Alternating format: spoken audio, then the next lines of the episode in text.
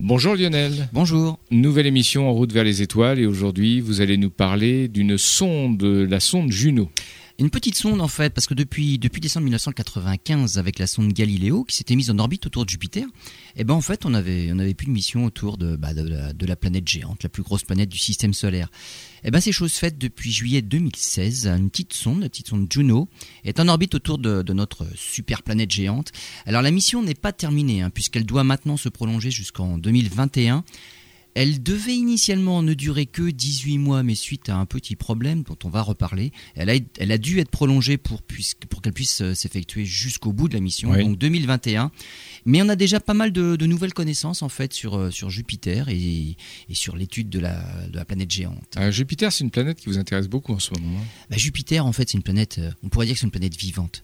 Contrairement à pratiquement tous les autres objets du système solaire, excepté le Soleil, la Lune, ça ne change pas beaucoup d'un mois à l'autre. Saturne, on voit quelques petites choses quand on a un instrument qui le permet, mais sinon tous les objets, on voit les mêmes choses. Jupiter, mais, d'un jour sur l'autre, c'est pas la même chose. Il y, a, y, a, une évolution dans, la, dans, l'atmosphère, y a, les cyclones se déplacent. Enfin bon, on peut vraiment faire de la météo jovienne, puisque c'est l'adjectif qui va avec Jupiter. On peut étudier la météo et on peut essayer d'étudier mais d'où viennent ces phénomènes, parce que c'est quand même bourré de cyclones, et notamment la grande tache rouge dont on va reparler. Bon, on se retrouve dans quelques instants. Alors Lionel, vous nous disiez, grâce à cette euh, sonde Juno, on va peut-être pouvoir en savoir un peu plus sur Jupiter, et notamment sur cette fameuse tache rouge qui a plusieurs siècles d'existence. Oui, mais là encore, on a aussi des, nouvelles et c'est peut-être pas sûr. Alors, parlons des orbites déjà. Cette petite sonde Juno, en fait, euh, elle a des orbites un peu particulières. Elle, a décollé de, de, Terre le 5 août 2011. Deux ans plus tard, elle est passée près de la Terre, et non pas près de Jupiter. Parce qu'en fait, pour atteindre euh, ces planètes-là et l'extérieur du système solaire, on prend l'habitude d'avoir des orbites qui sont plutôt économes, parce que ça coûte cher en carburant. Et le carburant, c'est du poids, et le poids, finalement, ça oblige à, à avoir des fusées encore plus grosses. Donc, pour pouvoir corriger les orbites le moins possible, il faut ben, emporter le moins de carburant possible. Ça fait moins de masse, on va dire, inutile. Hmm. C'est la charge utile qui est intéressante dans une sonde. C'est pas tout le carburant qu'on emporte pour éventuellement corriger des orbites. Et donc, ce sont des orbites à assistance gravitationnelle. Donc, on envoie la sonde dans l'espace, mais les premières orbites, en fait, c'est pour prendre de l'élan, comme une fronde. Et la Terre fait office de fronde gravitationnelle pour infléchir l'orbite et la rediriger à nouveau dans la bonne direction.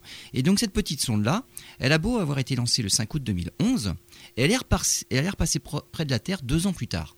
Et à ce moment-là, elle a été réellement lancée en direction de Jupiter. Hmm qu'elle a atteint le 5 juillet 2016. C'est un peu le principe, parenthèse, du lanceur de marteau, c'est ça? Bah, Absolument. C'est ça hein? Absolument. Voilà, donc euh, si, beaucoup de sondes, euh, on les envoie comme ça dans le système solaire. Il, y a, des tours autour de la Terre plusieurs fois. À chaque fois, ça les réaccélère et puis au dernier coup, ben, on les envoie dans la bonne direction avec la bonne vitesse. Ça permet d'économiser énormément de carburant, et donc de poids. Euh, les orbites initiales, donc suite à son arrivée en 2016 autour de Jupiter, les orbites devait évoluer de deux façons. Premières orbites, c'est on va dire la mise en orbite, une orbite qui durait 53 jours, mais ça ne devait durer que quelques mois. Puis correction d'orbite pour circulariser un peu plus l'orbite et avoir des orbites de 14 jours. Le problème, c'est que en octobre 2016, euh, euh, on devait faire les modifications d'orbite et là, il y a eu une panne dans les moteurs d'appoint et donc ça n'a pas fonctionné. Et on n'a pas pu passer dans cette phase d'orbite de, 14 jours après les orbites de 53 jours. Ce qui veut dire que la petite sonde est toujours actuellement bloquée sur des orbites de 53 jours. Alors, la NASA en a pris son parti. Et on n'a pas du tout l'intention de corriger et d'essayer de corriger. Maintenant, on est parti pour une mission avec des orbites de 53 jours. Alors donc, une mission qui devait à l'origine durer 18 mois avec des orbites de simplement 14 jours, bah, finalement va durer jusqu'en 2021. Ça va faire une, mission qui aura duré 5 ans. C'est ça qui est fantastique dans la conquête de l'espace ou l'exploration spatiale, c'est que même quand il y a des inconvénients, ça oblige à de l'imagination, ça oblige à s'adapter à la situation et à bricoler. Absolument, on est obligé de s'adapter. Hmm. Obligé. Alors ça ne gêne en rien, on va dire, au niveau carburant, donc euh, ça devait durer 18 mois avec des corrections d'orbite euh, voilà, plus régulières finalement. Comme l'orbite dure 53 jours, les corrections sont moins importantes, moins fréquentes hmm. et ça, ça ne gêne en rien. En fait, dans cette partie-là de la mission, ça ne gêne en rien que les orbites durent 53 jours plutôt que 14. La mission est plus longue. et la sonde a de quoi durer ce temps-là. Il y a juste deux petits problèmes. C'est que la mission devait être courte pour une bonne raison. C'est que à l'altitude à laquelle elle se trouve au-dessus de Jupiter, la sonde baigne dans un flot de particules constant. Et donc, il y, a beaucoup de radiation. Donc, on est dans le, dans le, champ magnétique.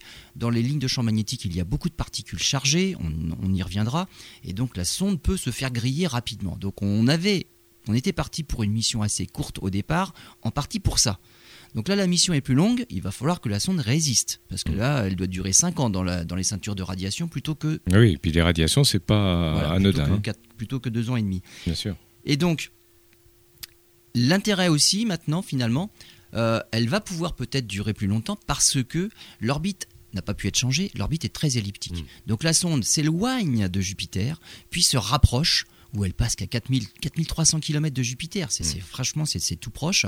Et donc, elle ne passe que très peu de temps de son orbite dans les parties dangereuses, mm. finalement, de Jupiter. Et après, elle repart au large, vers une orbite elliptique, bon, qui dure 53 jours. Le problème qui s'est révélé aussi avec ce, report de mission-là, c'est que lorsque l'on est en orbite autour d'un astre, hein, que ce soit des satellites autour de la Terre ou Juno autour de Jupiter, l'orbite, elle a des paramètres, et notamment son orientation. Et là, l'orientation avait été calculée pour que du Soleil, par exemple, Juno soit toujours éclairée par le Soleil. Hmm. C'est-à-dire, c'était une orbite, on va, on va l'imaginer, c'est un, cerceau que l'on verrait de face, autour de Jupiter. Et donc, Juno qui regarde Jupiter, elle est au-dessus de ce qu'on appelle le terminateur. C'est-à-dire? C'est-à-dire, c'est la limite jour-nuit. D'accord. Elle est toujours au-dessus de ce terminateur-là, mhm. et elle fait toujours face au Soleil. C'est comme si du Soleil, on regardait le cerceau de face.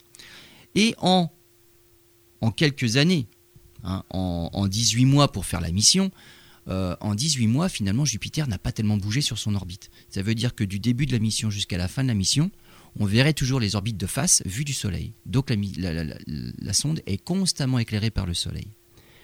En repoussant la mission, qui maintenant va durer 4 ans et demi, le problème n'est plus le même. C'est-à-dire que Jupiter, en 4 ans et demi, elle a fait le quart de son orbite. Enfin, même un peu plus, le, tiers de son orbite. Parce que Jupiter fait le tour en, 11 ans autour mm. de son orbite. Donc, elle a, fait elle a parcouru le tiers de son orbite. C'est comme si nous, autour du cerceau, on avait fait un tiers de tour, mais on le voit plus de face du coup. Ce qui veut dire que du Soleil, vers la fin de la mission, Juno va passer devant Jupiter, là elle sera mm. toujours éclairée, mm. mais elle va passer derrière Jupiter, dans l'ombre de la planète, et là elle sera plus éclairée par le Soleil. Qu'est-ce qui va se passer? Bah voilà, là c'est un petit peu. On pense que pendant le passage dans l'ombre de Jupiter, où elle ne sera plus éclairée par le Soleil, en plus, c'est la partie de son orbite où elle est la plus loin de Jupiter et donc où mhm. elle est la plus lente. Donc elle va rester plus longtemps dans les parties à l'ombre qu'en dans, les parties au Soleil. On pense quand même qu'elle aura suffisamment d'énergie dans les batteries pour pouvoir faire ses orbites lorsque justement son orbite l'amènera à passer dans l'ombre de la planète, ce qui n'était pas prévu au départ. Mhm. Donc là encore, on voit adaptation. Mais là, euh, voilà, c'était prévu pour durer 18 mois. et toujours éclairé par le Soleil, donc pas de problème d'énergie. Là, avec la prolongation de la mission, les orbites ne vont pas s'effectuer toujours au-dessus du terminateur. Plutôt qu'une orbite, on va dire 6h, 18h, ça va être une orbite minuit, midi. Hmm. Et donc, euh, minuit, midi, bah, il y a des parties carrément dans l'ombre. Et là, la sonde, au niveau visuel, en tout cas avec les caméras visuelles, on ne verra rien au-dessus de Jupiter du côté de l'ombre. Donc là aussi, ça, ça va évoluer. On a dit tout à l'heure, la sonde, elle passe à 4300 km des nuages. Alors là, c'est c'est 65 fois plus près que ce qu'avait fait euh, Voyager 1 par exemple en 79. 1, la première sonde, voilà, on voit des détails, c'est extraordinaire. La première sonde à être passée proche de Jupiter en 1979, elle était passée à 300 000 km de la planète. Et déjà, c'était extraordinaire. Et là, c'était, on va dire, un peu moins que la distance Terre-Lune. Et là, c'était déjà très beau. On, a, voyait des détails parce que les télescopes à l'époque ne nous permettaient pas de voir des détails de, de cette résolution-là. Mais là, on est 65 fois plus près. On passe à 4300 km. Hmm. D'un pôle à l'autre, parce que quand on est proche d'un astre, on tourne vite. Et d'un pôle à l'autre, la sonde ne met que deux heures pour aller du pôle sud au pôle nord. Et puis elle repart dans son orbite. Et puis à nouveau, quand elle s'approche de Jupiter, deux heures pour passer devant la planète. Et elle s'en va au loin de son orbite et ça dure 53 jours. La résolution des images nous permet d'avoir des détails de 50 km sur, bah, on va dire, la surface de l'atmosphère. On va pas hmm. parler de surface de la planète, ça on peut pas voir l'intérieur. Il en a pas. Mais la surface des nuages, en tout cas, on a une résolution de 50 hmm. km. Donc on voit des détails dans la structure nuageuse, dans les cyclones, dans les perturbations, derrière les taches, derrière les cyclones. Donc c'est vraiment c'est extraordinaire. La résolution est telle même, parce que là on peut pas dire, on peut parler de Rasmot. C'est qu'on voit même les nuages en relief. On voit les nuages qui sont plus hauts que les autres, donc on voit les trois dimensions. On voit l'atmosphère en trois dimensions, alors que depuis la Terre, ou depuis une altitude très élevée, finalement on a l'impression que Jupiter c'est lisse, avec euh, bon bah oui une atmosphère turbulente, mais c'est lisse en surface. On n'appréhende pas la trois dimensions et la profondeur entre les nuages. Là avec Juno, on peut voir en profondeur et on voit des nuages qui sont au-dessus des autres. On voit l'ombre des nuages plus élevés sur les nuages les plus profonds. On voit que la tache rouge, et on va en reparler de la tache rouge, est au-dessus des nuages qui l'environnent. Ah, ça c'est intéressant. Elle est au-dessus. Au-dessus. Absolument. D'accord. Donc on en reparlera. Donc cette sonde-là qui passe vraiment en rasemote au-dessus des nuages, finalement à 4300 km d'altitude, bah, nous permet d'avoir le relief de l'atmosphère et de voir les nuages les uns au-dessus des autres. C'est vraiment, et on a des images fantastiques. Bon, on y revient dans quelques instants. Alors Lionel, vous nous avez mis un peu l'eau à la bouche en nous parlant de cette tache rouge qui est au-dessus des nuages. Alors qu'est-ce que c'est? Qu'est-ce que ça change? Qu'est-ce que ça nous apprend? Alors cette tache rouge, en fait, c'est ni plus ni moins que le plus gros des cyclones actuellement visibles sur Jupiter. Les cyclones, il y en a plein. Et surtout, ce qu'on a pu voir avec Juno qui passe vraiment très près, c'est qu'il y a des cyclones à toutes les échelles. Alors, de la tache rouge qui, est plus grosse que la Terre. Voilà, c'est ce que je voulais vous entendre dire. Jusqu'aux plus petits détails qui font que 50 km, on a des, des cyclones à toutes les échelles. On a l'impression qu'on a devant, soi une image fractale. En maths, les, fractales sont des figures particulières qui, à, toutes les échelles, donnent les mêmes choses en fait hmm. finalement. On a beau zoomer, zoomer, on revoit toujours la même structure et, la même chose qui se répète. Et là c'est pareil, les cyclones on en voit à toutes les échelles. Alors, une, quand même une question qu'on peut se poser c'est pourquoi dans une atmosphère finalement qui tourne, le Jupiter tourne sur elle-même en 10 heures ça veut dire que ça tourne très vite. Très vite Pourquoi ces cyclones sont toujours présents alors qu'on imagine, par exemple, on met du lait dans du café, il suffit d'un coup de cuillère et ça y est, on a tout homogénéisé. Hmm. Et les structures qu'on aurait pu voir apparaître lorsque l'on verse le lait dans le café, finalement disparaissent au moindre coup de cuillère. Bien sûr. Jupiter tourne sur elle-même en 10 heures. Au bout de quelques milliards d'années, bah, finalement tout aurait dû être lissé et puis bah, homogénéisé et on n'y aurait plus de structure et ce n'est pas le cas. Et c'est pas le cas du tout. Hmm. Alors, l'idée c'est que sur Jupiter, eh ben, il y a toujours de, de la déperdition d'énergie. En fait, c'est ça l'histoire. C'est comme les nuages sur Terre finalement. Hmm. Pourquoi les nuages apparaissent? Eh bien parce que l'eau se condense. Lorsque l'eau se condense, elle libère de l'énergie. Et en libérant de l'énergie, ben, ça provoque des perturbations. Donc l'eau se condense, les nuages apparaissent, mais les nuages en apparaissant justement quand on passe de la phase gazeuse de l'eau à la phase liquide de l'eau, les nuages apparaissent en libérant de l'énergie.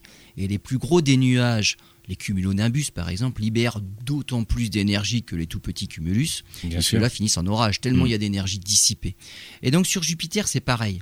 Et ce qu'on observe sur Jupiter, c'est pas tellement la vapeur d'eau, il y en a de la vapeur d'eau, mais c'est plutôt le cycle de l'ammoniac. Et donc l'ammoniac, c'est quelque chose qui apparaît blanc dans l'atmosphère de Jupiter. Jupiter, c'est beaucoup de couleurs. Quand on regarde Jupiter avec un instrument même d'amateur, on voit des bandes nuageuses, des structures horizontale, normale, puisque ça mm. se répartit plutôt au niveau des longitudes, puisqu'elles tournent sur elles-mêmes. Mais ces bandes-là ne tournent pas toutes à la même vitesse. Donc il y a une rotation différentielle entre ce qui se passe au niveau de l'équateur et ce qui se passerait au niveau des tropiques, plus, plus, plus en, latitude vers les pôles. Mais on observe des couleurs. Alors, les ocres, par exemple, il y a beaucoup d'ocre, puis du rouge. Ça, c'est pour la, la célèbre tache rouge. Et d'autres petits cyclones et puis du blanc. Il y a beaucoup de blanc aussi, et ça c'est l'ammoniac. Donc il y a des nuages d'ammoniac qui apparaissent blancs dans l'atmosphère de Jupiter. Il arrive parfois que ces nuages d'ammoniac passent par-dessus les nuages ocre ou rouge. Et finalement, pour nous, on a l'impression, ah, il y a une bande qui a disparu. En fait, elle n'a pas disparu, elle existe, mais elle est cachée par une bande de nuages blancs. Voilà, comme si une photo satellite chez nous, bah, il y a des nuages, on voit plus la France. Bah, c'est sûr, il y a des nuages devant. Mais la il y a du blanc qui apparaît, mais on est toujours présent en dessous, bah oui. évidemment. Sur Jupiter, c'est pareil. Et en 2010, par exemple, sur Jupiter, la bande équatoriale sud a disparu. Alors, on voit deux bandes bien marquées au niveau, on va dire, des tropiques, on appelle ça des bandes équatoriales, elles sont de part et d'autre de l'équateur de la planète. Deux bandes ocre, une au niveau du tropique de l'hémisphère nord, une deuxième au niveau du tropique de l'hémisphère sud. C'est dans celle du sud qu'il y a la tache rouge. En 2010, cette bande du sud a disparu. Il n'y avait plus d'ocre. Ben, c'est normal parce que, en fait, ces nuages d'ammoniac avaient pris le dessus. Alors, le dessus, euh, physiquement, en altitude, mmh. il était par-dessus cette bande de nuages ocre que finalement on ne voyait plus parce qu'ils étaient cachés par la bande blanche de nuages d'ammoniac. Donc on voit que sur Jupiter, c'est il y a beaucoup d'ammoniac et c'est ce cycle de l'ammoniac en fait qui fournit de, une énergie folle. Et donc pareil, lorsque l'ammoniac de gazeux devient liquide parce qu'en fait des nuages c'est un ensemble de gouttelettes c'est pas c'est pas du gaz les nuages ce sont des gouttelettes on, se fait des, des, fausses représentations en se disant les nuages c'est de la vapeur d'eau non les nuages, c'est du liquide. La vapeur d'eau, c'est invisible. La vapeur d'eau, c'est de l'eau à l'état de gaz. Et vapeur, eh ben, vapeur, on, se trompe. Les nuages, euh, les cheminées, euh, je ne sais pas, par exemple des aérateurs de centrales nucléaires, euh, les nuages, c'est du, ce ne sont pas de la vapeur d'eau, c'est vraiment des gouttelettes. Mmh. lorsque l'ammoniac à l'état gazeux se transforme en ammoniac liquide, ça fait des nuages de gouttelettes d'ammoniac lorsqu'on passe d'une phase gazeuse à une phase liquide, il y a libération d'énergie. Et cette énergie, finalement, qui fait que l'atmosphère est toujours turbulente. Comme les cyclones sur Terre, ça dégage beaucoup d'énergie. Bah, sur Terre, les nuages ne se sont pas homogénéisés sur toute l'atmosphère terrestre. Il y a des endroits où il y a beaucoup de nuages, il y a des endroits où il y a des tornades, des cyclones, donc là c'est très violent, il y a beaucoup d'énergie, des endroits où il n'y a rien. Sur Jupiter, c'est pareil. L'ammoniac a un cycle, et il n'y a pas que l'ammoniac, il y a aussi de l'hydrogène, il y a aussi de l'hélium. Et il y a un cycle de l'hélium aussi où il y a de l'hélium liquide. On en reparlera. Et donc ce cycle de l'ammoniac-là, bah, fait qu'il y a toujours de l'énergie sur Jupiter et que bah, ces, structures turbulentes dans l'atmosphère ne se sont pas homogénéisées au fil des années. Finalement, elles apparaissent toujours. Et certaines apparaissent à certains endroits. Donc il y a des petits cyclones qui apparaissent. Euh, il y a des cyclones petits qu'on appelle des ovales, des ovales blancs. Alors c'est des white oval spot en, anglais, donc c'est des, des, VOS, des WOS. Donc il y a une nomenclature sur la description de, ce qu'il y a à voir dans l'atmosphère de Jupiter. Il y a ces VOS, là, les, les, ovales blancs, qui circulent euh, à leur latitude, qui font le tour de Jupiter, pas forcément à la même vitesse que leurs voisins. Il y a des petits ovales qui sont plutôt orange. Et là, c'est comme la grande tache rouge. C'est dû à la présence de phosphine. Donc c'est un colorant finalement qui va rougir. Et donc ça, ça vient des, des, des, couches plus profondes de, l'atmosphère et ça remonte justement dans des courants ascendants et ça colore entièrement le, bah, finalement le cyclone. Donc il y a des petits cyclones orange, il y a le gros cyclone, c'est la tache qui elle est franchement beaucoup plus orange, elle est rouge. Cette tache rouge là a quelque chose de très particulier et on l'observe actuellement, c'est qu'elle change de taille. Et, actuellement, elle varie vraiment énormément. Elle varie vraiment énormément. énormément. C'est-à-dire qu'à l'époque de, on va dire des premières photos en 1891, la tache rouge mesurait 36 000 km de long. C'était franchement un ovale bien étiré. Mais dans sa, dans sa longueur la plus grande, c'était 36 000 km. 36 000 km, c'est trois fois le, diamètre de la Terre. Hmm. La Terre fait 12 700 km de diamètre. Donc on pouvait mettre trois fois la Terre juste dans la longueur de la tache rouge. Ça, c'était à la fin du 19e siècle. En 1974, avec le passage des sondes, on préparait les sondes en 1974, les sondes pionnières étaient passées, 24 000 km. On a déjà perdu 12 000 km, un diamètre terrestre. Actuellement, la tâche, elle fait 16 000 km. Et là, elle est plus tellement ovale, finalement, c'est un joli disque, bientôt bien rond, bien circulaire, de 16 000 km de diamètre. On ne met bientôt plus qu'une seule Terre dans la, finalement, dans la tache rouge. Donc elle est en train de diminuer. Alors, on ne s'explique pas trop. Peut-être que c'est un cycle. Peut-être que bon, elle va regrossir. Ce qu'on observe, c'est euh, on a retrouvé des dessins de, Jean-Dominique Cassini. Alors Jean-Dominique Cassini, c'était à la fin du XVIIe siècle. Donc lui, il était directeur de l'observatoire de Meudon. Il avait fait des dessins. Et là aussi, sur les dessins, ce qu'on observe, c'est une tache rouge, mais ridiculement petite. Donc, Elle faisait 10 000 km. Donc il y a des cycles. Ah donc, on pense qu'il y a des cycles. Alors en fait, pas tout à fait ce qu'on pense maintenant, peut-être plutôt, c'est que c'est pas toujours la même tache rouge et qu'il y a des générations de taches rouges. Que notre tache rouge actuelle, que l'on observe hein, depuis, donc, depuis plus d'un siècle maintenant avec les photos, elle diminue, elle diminue et puis elle va finir par disparaître. Et avec les perturbations, les turbulences, une autre va réapparaître. Et on pense que la tache rouge qui avait été observée, qui était observée par Jean-Dominique Cassini en, 1880, en 1691, ce n'était pas la même. C'en était une qui arrivait en fin de vie, finalement, en fin de cycle, et qui était sur le point de disparaître. Mmh, Donc elle était plus petite que la nôtre actuellement, mais elle était simplement dans, en fin de vie du cycle. Et une autre est apparue depuis.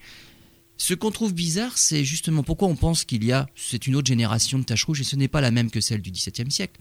C'est que cette tache rouge qui était devenue petite à l'époque de Cassini, finalement aurait dû regrossir pendant les deux siècles qui, ont suivi. Il n'y a aucune observation qui, hmm. qui, suggère que cette tache rouge finalement a fini par regagner en taille. Donc ce qu'on pense, c'est qu'elle a disparu. Il y a eu comme une sorte de gestation au niveau des taches rouges, puis rien, c'était calme. Puis une autre est réapparue au XIXe siècle. Mais celle du XVIIe siècle n'est probablement pas la même que celle du XIXe siècle. Et notre tache rouge à nous, finalement, c'est une petite sœur de celle qu'observait Jean-Dominique Cassini en, 1691. Ce n'est pas la même.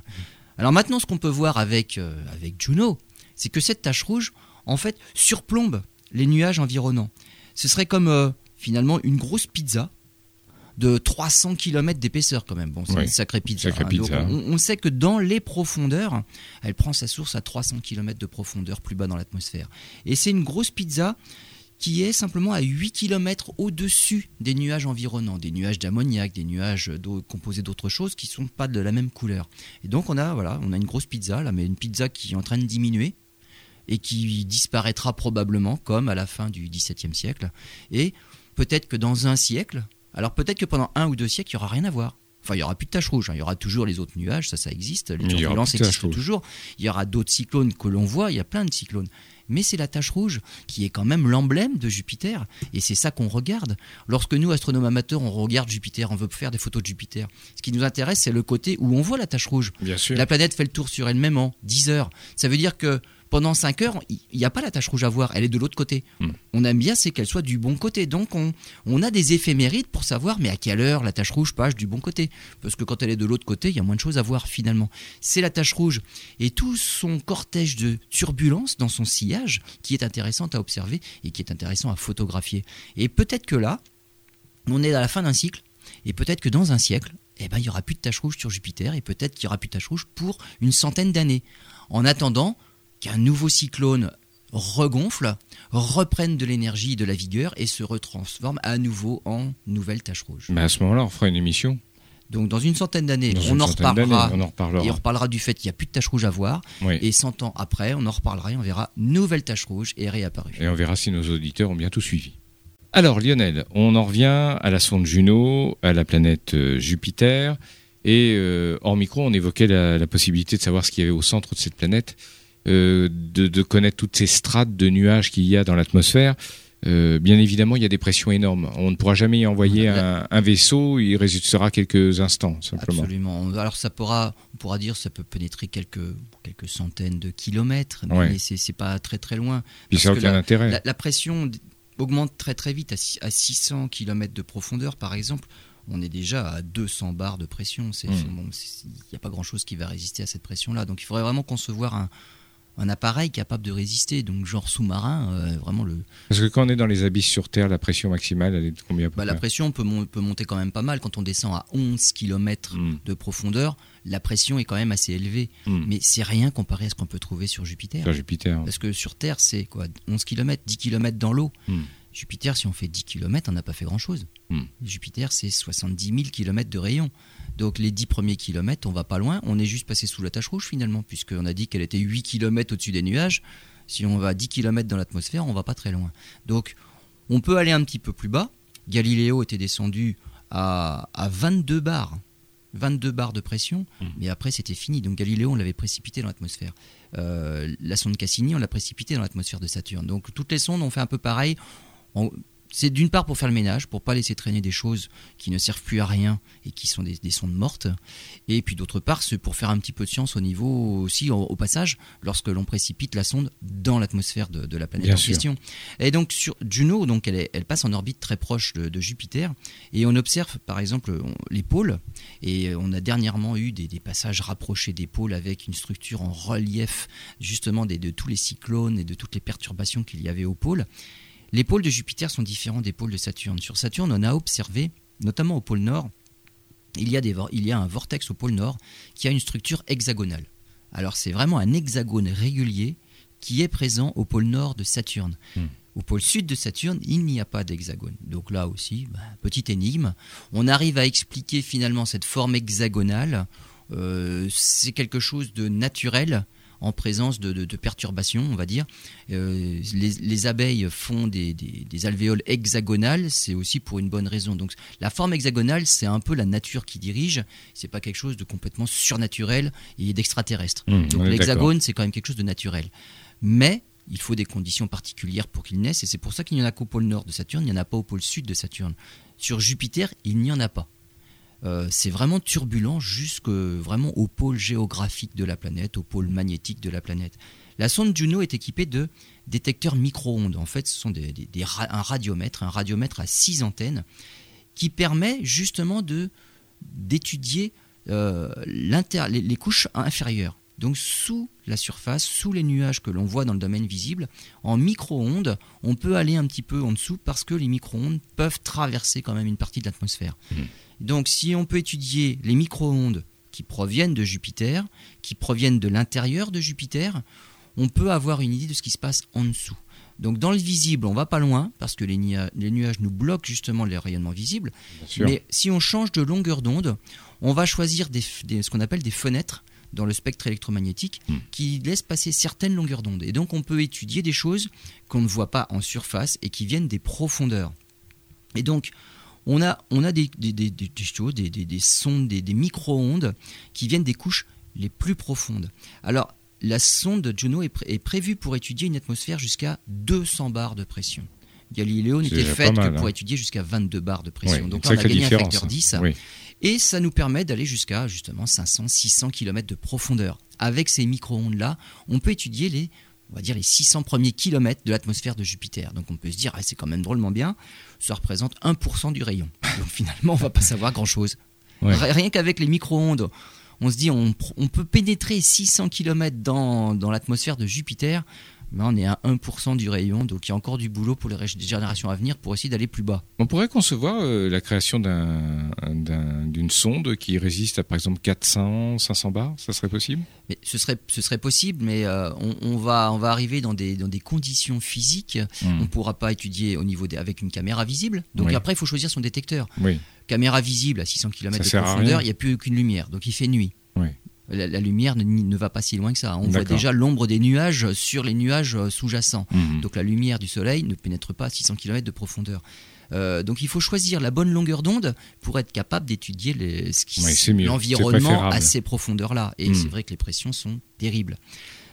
Comme pour Saturne, euh, on, a des modèles d'atmosphère, parce que puisqu'on ne peut pas le voir en direct, là, les micro-ondes, la sonde reste en surface, elle étudie simplement la bonne longueur d'onde pour pénétrer simplement à 600 km de profondeur. Euh, après, euh, on va dire, notre, ce qui peut nous sauver, ce sont des, modèles informatiques. C'est-à-dire qu'on a des observations, et ensuite on essaye de trouver les bons paramètres pour avoir des modèles numériques qui nous permettent de coller aux observations. Et quand on a élaboré un modèle informatique qui permet d'expliquer ce qu'on observe, bah finalement là, on fait un, pas de géant. C'est que le modèle, lui, il nous explique plein d'autres choses. Jusqu'à temps qu'on trouve Et des choses qui relatent ce que l'on observe. Donc le modèle, évidemment, on va dire, on le triture un petit peu, on joue avec les paramètres, mais on est bien obligé. Et si on a pris en compte tout ce qu'il fallait, bah finalement on peut se dire on a ça y est, on a le modèle de planète qui permet d'expliquer ce que l'on observe, même simplement à la surface. Par contre, si on n'a pas pris en compte tous les paramètres, on a un modèle qui fonctionne, on va dire. Mais si on ne tient pas compte de tout, de tous les phénomènes, c'est pas le bon modèle. par exemple, prenons le modèle par rapport à la tache rouge dont vous parliez il y a quelques instants. Euh, cette tache rouge, on n'envisageait pas qu'elle puisse être euh, au-dessus des nuages avant d'aller. Alors cette tache rouge-là, on, avait quand même cette idée qu'elle était un petit peu au-dessus. Pour la simple raison, c'est qu'en 2010, lorsque les nuages d'ammoniac ont envahi la bande équatoriale sud et ont masqué ces nuages-là, ils n'ont jamais masqué la tache rouge. Donc ils étaient quand même sous la tache rouge. ils n'étaient pas suffisamment haut pour la masquer elle-même. Donc ils ne l'ont pas cachée. Hmm. Donc là, on, pense, on savait déjà. La bonne hypothèse qu'on avait à l'époque, c'était la tache rouge est au-dessus. Donc elle n'est pas cachée. Juno le prouve. Juno nous montre la tache rouge est 8 km au-dessus. Donc les nuages d'ammoniac finalement n'ont fait que frôler les autres et sont passés juste au-dessus, mais ils sont passés sous la tache rouge. Avec les modèles, on arrive à, comme pour Saturne, à élaborer des modèles, on va dire, d'intérieur de planètes qui peuvent nous faire remonter très loin à l'intérieur de la planète. Et on ne va pas s'arrêter à 1% du rayon. Et quand on descend vers le centre de la planète, la pression augmente, la température augmente, et là on arrive à une physique où il se passe plein de choses avec l'hydrogène et l'hélium qui sont les éléments de loin les plus abondants dans ces planètes gazeuses. Et donc l'hydrogène devient métallique. On en avait parlé quand on avait parlé de Saturne. Alors métallique, ça ne veut pas dire qu'il se transforme en barre de métal. Hein. C'est, mm. pas, voilà, on ne fera pas de l'acier avec. Il devient simplement conducteur d'électricité, sur ce sens qu'il est métallique. Les électrons deviennent libres. Donc dans mm. un métal, les électrons sont libres. C'est pour ça qu'un métal est conducteur. Là, l'hydrogène devient conducteur. Donc, on appelle ça métallique. Mm. mais c'est quand même de l'hydrogène gazeux. Euh. J'ai bien compris. L'hélium devient par contre liquide. À ces conditions de température et de pression, on a de l'hélium liquide. Et si l'hélium se condense pour passer de sa phase gazeuse à sa phase liquide, il libère aussi d'énormes quantités d'énergie. On en a parlé pour l'ammoniac, on en avait parlé pour le cycle de l'eau. Mm. Chaque fois qu'il y a condensation, il y a libération d'énergie. Donc Jupiter va trouver aussi son énergie avec ces couches d'hélium qui vont se condenser en hélium liquide. Euh, l'hydrogène métallique, comme il est conducteur, on pense que, comme pour Saturne, il est à l'origine du champ magnétique de la planète. Ou en tout cas, il va homogénéiser le champ magnétique parce que là, il va, jouer comme une cage de Faraday. C'est-à-dire que là, on a une couche conductrice et c'est ce qu'on a besoin. On a besoin d'un élément, d'un courant, un courant qui circule et c'est un courant qui circule qui crée en général un champ magnétique. Donc l'hypothèse, c'est que cette couche d'hydrogène métallique, c'est elle qui va générer, qui va engendrer l'énorme champ magnétique de la planète. Mais en dessous, après, il n'y a que des modèles. Alors, les modèles peuvent nous indiquer qu'il peut y avoir des couches euh, bien différenciées, on va dire, en structure, et l'environnement peut passer d'une certaine structure à une autre. On pense maintenant que c'est plutôt graduel, c'est-à-dire qu'à mesure que la pression augmente, les conditions physiques vont évoluer de manière graduelle. Mais on n'y a pas vraiment accès. C'est vraiment les modèles. Les modèles qui nous permettent de. À condition, comme je dis, d'avoir pensé à toutes les équations et d'avoir pris en compte tous les facteurs et tous les paramètres, le modèle peut être exact avec les observations. Donc il peut expliquer, on fait corréler le modèle aux observations, et de ce côté-là, on peut dire, bah, le modèle, finalement, euh, il est juste. Mais on aura et en tout cas pour un moment, on n'aura pas accès à, ce centre-là, à cet intérieur de la planète avec nos simples observations. Bon, très bien, on se retrouve dans quelques instants. Dernière partie de cette émission consacrée à, la sonde Juno qui nous permet d'en savoir un peu plus sur la planète Jupiter. Alors justement, on parlait des extérieurs, des nuages, enfin des extérieurs, expression triviale, euh, des nuages, de la haute atmosphère, mais on commence quand même, grâce à cette sonde, on va avoir une... Et puis grâce au modèle que vous évoquiez lors de la il y a quelques minutes, on commence à avoir une petite idée quand même de, ce qu'on va y trouver, de ce qu'on y trouve. Alors oui, parce que la sonde, on va dire, est équipée de, détecteurs qui permettent de mesurer deux choses importantes, c'est le champ magnétique et le champ de gravité. Hmm. Ce sont deux choses qui justement sont élaborées au centre de la planète. Quelles sont les conditions de base pour avoir un champ magnétique? Champ magnétique, il faut des, il faut des, courants hmm. qui tournent. Donc il faut un noyau euh, métallique hmm. qui soit en rotation. Donc il y en a un. Il y en a un. Voilà. Euh, champ gravité, il faut, il faut de la masse simplement. Et la sonde Juno, ce qu'elle est capable de mesurer, ce sont de petites variations dans le champ magnétique. C'est-à-dire qu'on imagine toujours une boule homogène à un champ magnétique homogène, mm. un champ gravité homogène. Bien sûr. Euh, si on mesure des petites variations dans ces deux champs, champ magnétique, champ de gravité, ça peut nous révéler une des inhomogénéité au cœur de la planète. Mm. Et donc là, ensuite, à nouveau, on va faire évoluer nos modèles pour que ça puisse correspondre aux inhomogénéités que l'on observe. Pour ce faire, il faut que Juno ait fait une cartographie complète de la planète. C'est-à-dire qu'elle ait fait le tour de la planète à toutes les longitudes. Et c'est pour ça qu'on a besoin de 32 survols. C'est pour ça qu'elle a besoin de toute cette mission-là pour être passée partout au niveau des mmh, longitudes de la planète. Mmh. Et donc ce sera qu'à la fin de sa mission qu'on aura une cartographie complète des variations dans le champ de gravité, des variations dans le champ magnétique. Et à partir de ça, on pourra dire là, il y a, y a, plus de masse, il y a, y a, des choses qui ne sont pas homogènes à l'intérieur de la planète pour créer ces inhomogénéités dans le champ de gravité au niveau de la sonde, à la surface, et en tout cas en orbite autour de la sonde. Et donc c'est grâce à ça qu'on va pouvoir finalement avoir un modèle, mais de l'intérieur, hmm. qu'on ne pourra jamais observer. Mais on pourra avoir une idée de comment doit être l'intérieur pour relater des inhomogénéités gravitationnelles et magnétiques que la sonde est capable de mesurer. Alors on parle de champ magnétique. le champ magnétique est énorme. Euh, le champ magnétique, il est à l'origine d'aurores polaires comme sur Terre.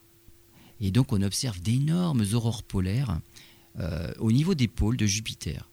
Alors, comme sur Terre, c'est au niveau des pôles qu'on voit les aurores, parce que c'est là que le champ magnétique, finalement, comme les pôles magnétiques, arrive au, contact de la planète. Imaginez l'aimant, c'est vraiment au niveau des pôles de l'aimant que les lignes de champ magnétique touchent l'aimant. Hmm. Si on est en périphérie de l'aimant, là, on a des lignes de champ magnétique qui sont parallèles finalement et qui agissent comme une sorte de bouclier magnétique.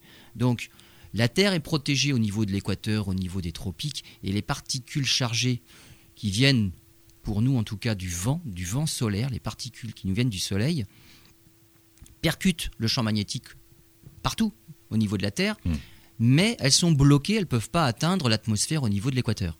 Et donc ces particules chargées sont déviées par les lignes de champ magnétique, et elles finissent par traverser l'atmosphère à un seul endroit au niveau des pôles, parce que là, les lignes de champ magnétique vont jusqu'au sol de la planète. Et en traversant l'atmosphère de la Terre, ça illumine, ça excite les molécules de l'atmosphère, surtout l'oxygène, et donc ça rayonne en vert.